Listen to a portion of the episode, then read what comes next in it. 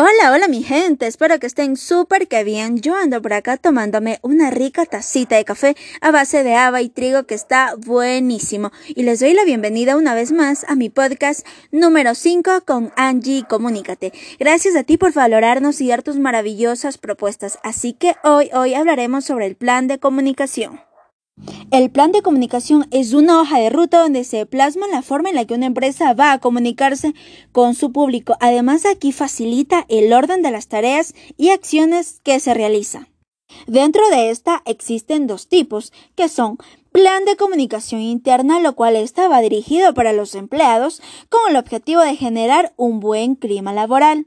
Plan de comunicación externa, este va dirigido para el público de interés, con el objetivo de mejorar la imagen de la marca, donde está vinculado la relación de la empresa con los diferentes grupos de interés, cuáles son los proveedores, los consumidores y accionistas. Es importante tener un plan de comunicación, claro que sí es muy importante porque este tiene múltiples beneficios.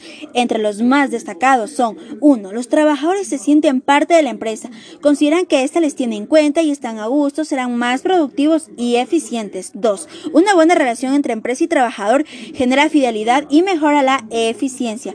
3. Identificar el talento y potencial de cada uno de tus empleados. 4. Será más fácil proyectar una buena imagen. 5. Ayuda a conocer los que necesitas para cada acción y reducir los costes de tu empresa. Pues hemos llegado a la parte final y nos quedamos con esto y con muchas ganas de contar contigo en el próximo episodio de Angie Comunícate. Si nos acabas de descubrir, pues bienvenido. Si te ha gustado nuestro podcast, no olvides en compartir y en seguirnos a nuestras redes sociales como Instagram Angie Comunícate, Facebook Angie Comunícate y YouTube Angie Comunícate.